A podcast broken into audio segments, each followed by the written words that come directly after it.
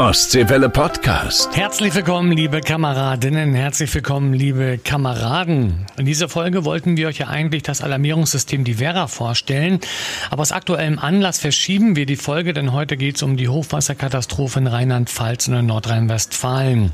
Martin Pollex von der Freiwilligen Feuerwehr in Grimm war gemeinsam mit Helfern vom DRK vor Ort im Einsatz, hat dort geholfen und beschreibt uns seine Eindrücke. Dazu gibt es aber auch viele Spenden und Hilfsaktionen von den Feuerwehren bei uns im Land Land. Dafür natürlich ein ganz, ganz dickes Dankeschön. Auch der Landesfeuerwehrverband Mecklenburg-Vorpommern hat eine Spendenaktion für vom Hochwasser betroffene Kameraden ins Leben gerufen. Infos gibt's im Web bei ostseewelle.de und schon mal auch dickes Danke für eure Unterstützung. Unterstützung gab es auch für die Feuerwehr Brandshagen. Die haben ihr Löschfahrzeug bei einem Feldbrand leider verloren. Einige Kameraden konnten noch in letzter Sekunde Ausrüstung retten. Jetzt gab es aber erstmal ein Ersatzfahrzeug von der Freiwilligen Feuerwehr Bad Sülze. Ein Gewinnspiel gibt's auch wieder. Es gibt tolle Überraschungspakete zu gewinnen. Und unser Paket vom Chicago Fire Shop aus der letzten Folge hat übrigens Christoph aus Rostock gewonnen. Und jetzt ganz viel Spaß mit der neuen Folge. Wassermarsch, der Podcast für die Feuerwehren in Mecklenburg-Vorpommern. Ja, ich habe es ja gerade schon angekündigt, heute eine aktuelle Sonderfolge sozusagen. Es geht um die ja, Katastrophe, die in Rheinland-Pfalz und in Nordrhein-Westfalen passiert ist. Ihr habt alle davon gelesen oder auch bestimmt in den Nachrichten davon gehört. Und ich darf ganz herzlich bei uns begrüßen heute Martin Pollex von der Freiwilligen Feuerwehr aus Grimm. Moin. Moin, hallo. Jetzt wollen wir dich erstmal natürlich kurz vorstellen. Bist 32 Jahre alt. Wie bist du zur Feuerwehr gekommen? So ganz klassisch oder wie, wie war das? Also die Jugendfeuerwehr habe ich gar nicht besucht. Ähm, wo ich mit der Lehre angefangen hatte und mein bester Kumpel schon in der Jugendfeuerwehr war, habe ich gesagt, okay, äh, das gefällt mir eigentlich ganz gut. Ja. Ich möchte auch mitmachen und bin dann mit 16 erst in die Feuerwehr eingetreten, 2005 und dann halt gleich bei den Aktiven dabei gewesen. Guti, du machst was bei euch in der Feuerwehr? Ich bin seit letztem Jahr stellvertretender Wehrführer, war bis dahin auch noch Gefahrgutzugführer bei uns im Landkreis Mhm. Was ich dann aber abgegeben habe, weil ich will mich, wenn denn, auf eine einzige Sache ordentlich konzentrieren und. Mhm. Ja, ihr habt ja auch einen Haufen Einsätze. Also wenn man sieht, Grimm ist ja doch wirklich oft draußen. Ein Einsatz, sag ich mal, der euch sicherlich in diesem Jahr geprägt hat, haben viele sicherlich von gehört, war dieser schwere Verkehrsunfall auf der B194, wo ein Tesla ausgebrannt ist. Ich hatte neulich die Möglichkeit, mir beim DAPA Abschleppdienst die Reste von dem Fahrzeug anzugucken und war wirklich erschüttert, sag ich mal, äh, was da passiert ist. Also das sicherlich auch, aber natürlich auch viele andere Sachen. Ihr seid äh, ja des Öfteren unterwegs und ihr wart jetzt auch wieder unterwegs und ganz speziell du warst unterwegs. Ähm, die Betreuungszüge aus dem Landkreis Vorpommern-Greifswald und Vorpommern-Rügen waren im Katastrophengebiet. Wie kam es dazu? Ja, es gab eine Anfrage aus Rheinland-Pfalz. Ja, das Land hat dann auch natürlich nicht lange überlegt, hat dann zugestimmt, mhm. Hatte sich dann die beiden Landkreise Vorpommern-Greifswald, Vorpommern-Rügen rausgepickt, mit denen nochmal eine Absprache gehalten. Und dann ging es äh, am Montagabend, kam dann der Alarm für die Leute. Ähm, dazu gestoßen ist dann noch aus Bad Doberan eine MTF-Einheit, mhm. also von der Medical Task Force. Ja, und am Dienstagmorgen kam dann Olaf Klasen mit einem Anruf an bei mir, der ja beim Landkreis arbeitet, beim Brand- und Katastrophenschutz, ja. dass da noch zwei Maschinisten mit müssen. Am besten von der Feuerwehr Grimm ähm, ich soll mir mal schnellstmöglich einen Kopf machen. Ja, gut, das hat nicht lange gedauert. Ich ja. selber und auch mein bester Kumpel und gleichzeitig auch in der Feuerwehr, Andreas Lorenz. Wir beide haben gleich zugesagt. Mit der Familie war es abgeklärt. Hm. Und wir sollten dann da halt für die logistischen Aufgaben mit einem GWL noch mitfahren in diesem Zug. Und das haben wir dann auch gemacht. Ja, deswegen haben wir dich nämlich heute auch zu Gast. Also wir werden natürlich das DRK zum Beispiel oder auch das THW noch in anderen Folgen vorstellen, aber jetzt haben wir gesagt, weil du halt auch bei der Freiwilligen Feuerwehr in Grimm bist, ähm, laden wir dich mal ein und wollen mal wissen, wie es für dich auch war, dort im Katastrophengebiet Einsatz zu sein. Ihr seid dann also losgefahren. Im Konvoi, wie viele Fahrzeuge waren es insgesamt? Äh, zum Anfang waren wir 14 Fahrzeuge und dann nachher ab Grabo 15 mit der MTF-Einheit. Mhm. Wir sind nämlich vorher noch nach Grabo gefahren zum Katastrophenschutzlager des Landes ja. und haben von dort noch 300 Feldbetten, 300 Schlafsäcke und zwei Zelte mitgenommen. Krass. So, dann seid ihr über die Autobahn sicherlich mit ein paar Pausen und so weiter dann ja. in Richtung in Richtung Nürburgring gefahren. Das war dann Anlaufstelle für euch, hast du mir erzählt im Vorgespräch. Also viele von uns kennen ja den Nürburgring. Von Autorennen her, man kennt die Nordschleife, wo sich da laufen irgendwelche Autos zerschießen. Mhm. Aber das war jetzt sicherlich ein ganz anderer Eindruck für dich auch? Wie, wie, wie sah es da aus? Ja, also wir sind erstmal bis dorthin 16 Stunden gefahren, was schon eine sehr lange Zeit war mit den entsprechenden Pausen. Und dann mhm. kommen wir über so eine Bergkuppe rüber, wo, muss man sich so vorstellen, wo der äh, Nürburgring dann losgeht. Mhm. Und es war nur blau, rot, weiß und halt tarnfarben äh, zu sehen. Es waren ja unzählbare, viele Fahrzeuge von ähm, anderen Hilfsorganisationen. Da mussten wir halt äh, erstmal durch einen Passierschranke durch, wo wir uns anmelden mussten, wo wir aufschreiben mussten, was wir für Fahrzeuge haben, wie wir einsetzbar wären noch für mhm. die folgenden Einsätze denn halt. Dann wurden wir dort auf einen Platz zugewiesen, auf dem Nürburgring, wo dann auf einmal neben uns äh, KTWs und RTWs aus Luxemburg standen, mit denen man sich dann sofort unterhalten hatte, weil ja. Man hat gesehen, die waren schon im Einsatz, die waren schon von oben bis unten mit Modder beschmiert. Du sagtest gerade, man kommt über diese Bergkuppe rüber. Und wenn man, du bist erfahrener Feuerwehrmann, aber wenn man das sieht, so viele Fahrzeuge da auf einem Haufen, was geht da in einem vor? Also ich war äh, zum Anfang sprachlos. Also man, man hatte dafür keine Worte, weil ja, man kannte sowas vorher nicht, dass mhm. so viele Fahrzeuge, so viele Leute auf einem Haufen waren. Im nächsten Moment war es so, warum sind hier überhaupt noch so viele Fahrzeuge und so viele Leute? Ich dachte, da unten ist die Katastrophe, was machen die alle hier? Mhm. Aber man hat es im späteren Verlauf halt mitbekommen, äh, auch die Betreuungseinheiten, die ja direkt nur auf dem Nürburgring waren, um die Leute zu versorgen mit Essen, mit Schlafmöglichkeiten und und und. Die müssen ja auch da irgendwo ihre Fahrzeuge abstellen und sich auch da irgendwo aufhalten. Und deswegen, also unnormal. Mhm. Auch von der Bundeswehr, wie viele Bundeswehrfahrzeuge und Hubschrauber dort zugänge waren. Also man kann sich das eigentlich so vorstellen wie so einen kleinen Ameisenhaufen. Es ist ja. alles gefahren und äh, gerollt und es war immer was los dort. Jetzt habt ihr dort euren, euren Bereich sozusagen eingenommen. Was war eigentlich die Aufgabe oder weswegen solltet ihr da runter? Ja, wir sollten halt eine Betreuungseinheit oder einen Betreuungsplatz aufbauen für ungefähr 200 bis 300 Personen. Hm. Erstmal, also das, äh, ja, es kamen immer stündlich neue Einsätze rein. Hm. Wir waren ja morgens um 6 Uhr da und sollten eigentlich schon gleich um 6.30 Uhr in den ersten Einsatz gehen. Ja. Wo dann aber unser Verbandsführer erstmal sagte, wir würden uns gerne erstmal kurz ausruhen. Ja, 16, dann, nach 16 Stunden Fahrt, kein Wunder. Richtig. Und haben es dann eigentlich bis um 12 Uhr auch versucht. Ging mhm. aber nicht, weil um 8 Uhr waren auch schon wieder die Hubschrauber gestartet, die genau neben uns ihre äh, Landeposition immer hatten, um da wieder neue Kisten abzuholen. Also mhm war nicht machbar. Ja, und dann haben wir halt gewartet auf den ersten Einsatzbefehl, der dann ähm, am Nachmittag auch kam. Und da sollten wir dann aber erstmal nur no mobile Teams reinschicken in die Stadt, in jede Gasse, um die Leute halt äh, direkt darauf anzusprechen, ob sie noch was brauchen, ob sie leichte Verletzungen haben, ja. äh, ob sie vielleicht auch Redebedarf haben, um mit der PSNV-Einheit zu sprechen. Ja. Jetzt ging es für euch dann ins Einsatzgebiet, also in das Katastrophengebiet, wo ihr mit äh, vor Ort wart. Viele von uns kennen die Bilder aus dem Fernsehen. Häuser teilweise weg, Brücken weggespült. Äh, das sind aber die Bilder, die wir aus dem Fernsehen kennen. Du warst vor Ort. Wie waren deine Eindrücke? Ist das, was wir im Fernsehen sehen, Peanuts eigentlich? Oder wie hast du das dort, ja, das, das, das Katastrophengebiet für dich wahrgenommen?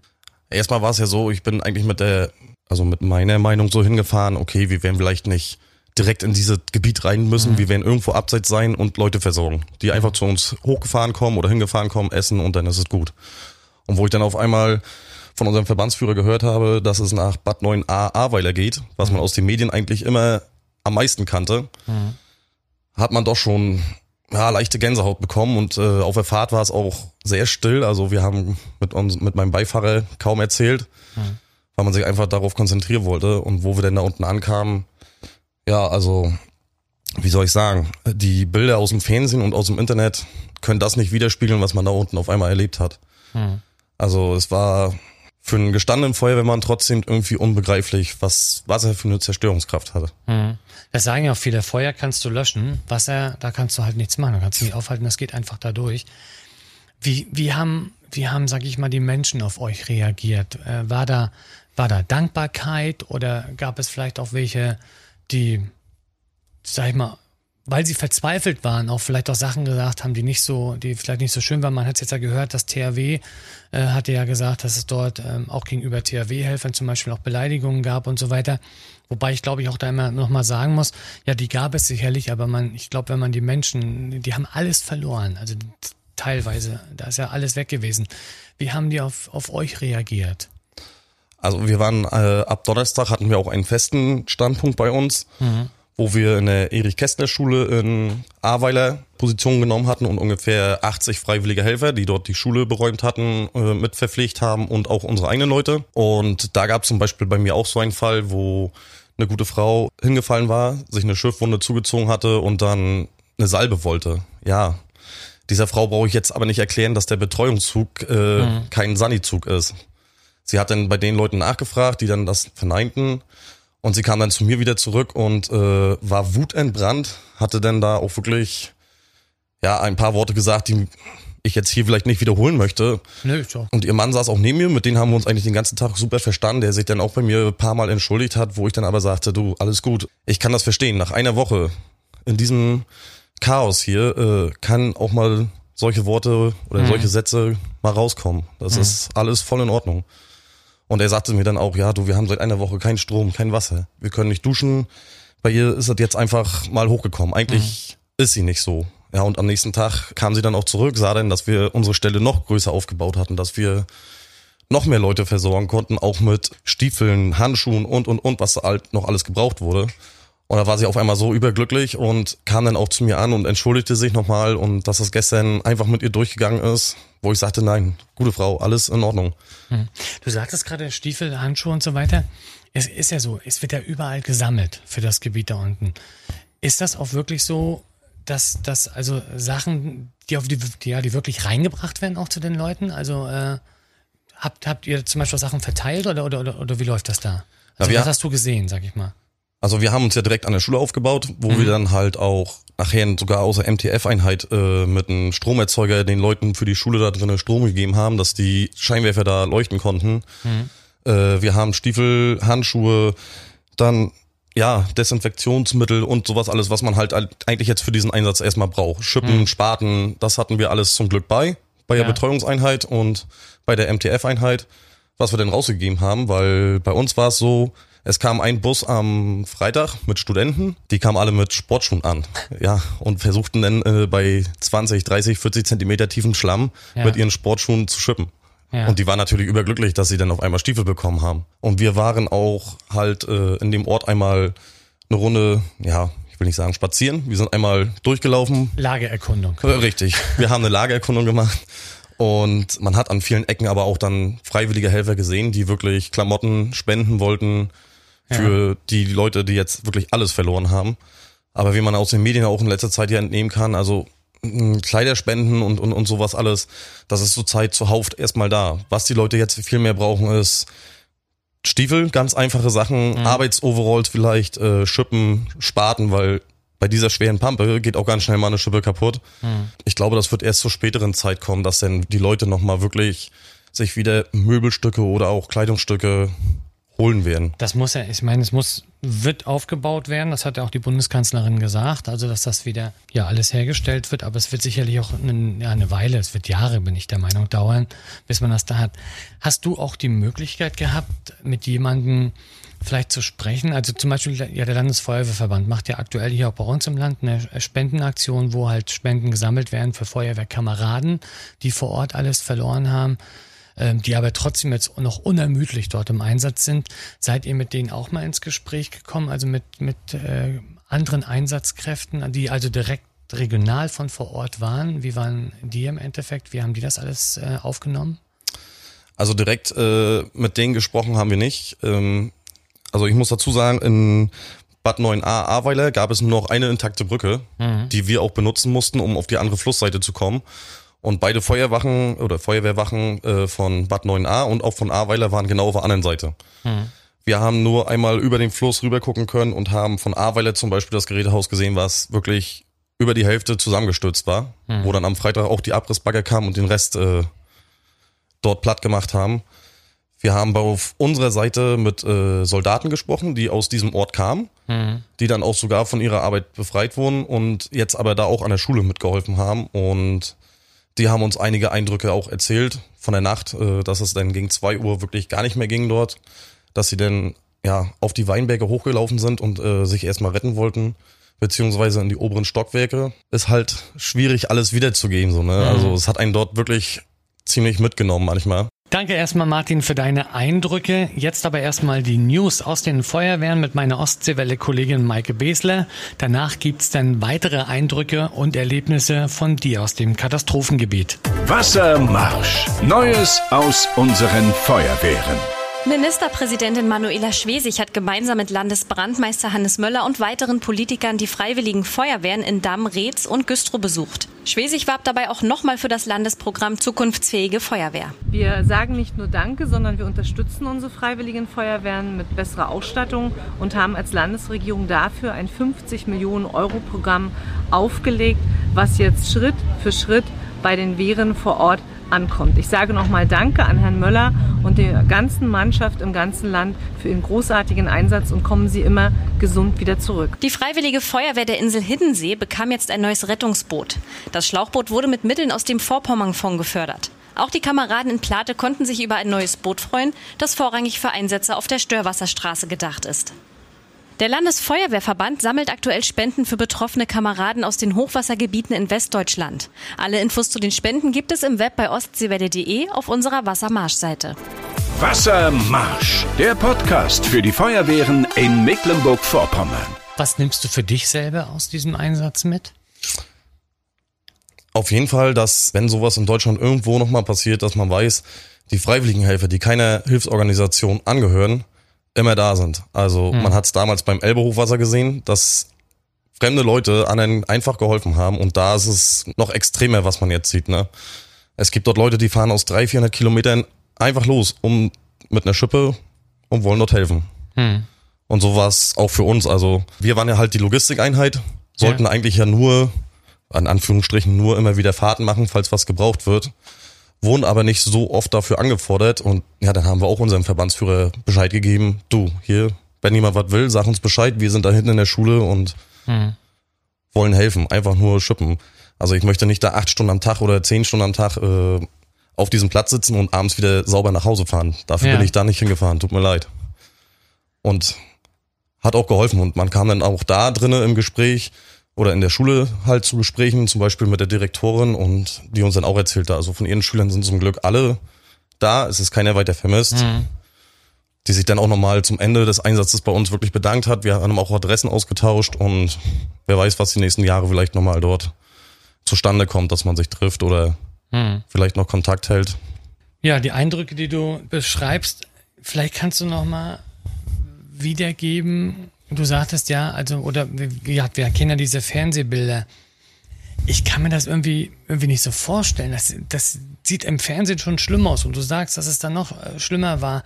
War das eine, eine Mondlandschaft oder wie, wie kann man sich das vorstellen? So viel Sperrmüll, so viele Geröll und was da alles rumliegt. Hm. Es ist unbeschreiblich. Und auch selbst Soldaten haben gesagt, mit denen wir gesprochen haben, sie waren in Afghanistan, aber das hier ist hundertmal schlimmer als dort in Afghanistan. Hm. Ich war nicht in einem Kriegsland oder sowas. Ich war auch nicht bei der Bundeswehr. Ich kann es nicht beurteilen, aber für uns waren das Eindrücke, die man so nicht vergessen wird. Ja.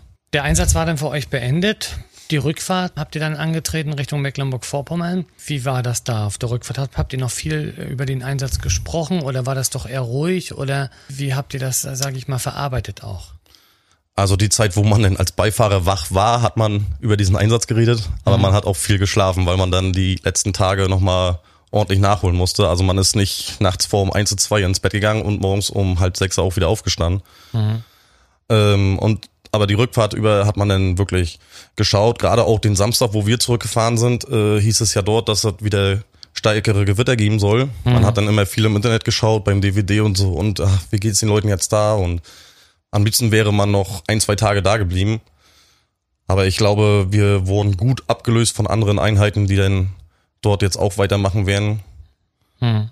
Und auch gestern haben wir uns nochmal, ich mit meinem Feuerwehrkameraden aus Grimm getroffen, ja. haben nochmal das Auto ein bisschen sauber gemacht, Stiefel wieder alles ordentlich am Platz hingestellt.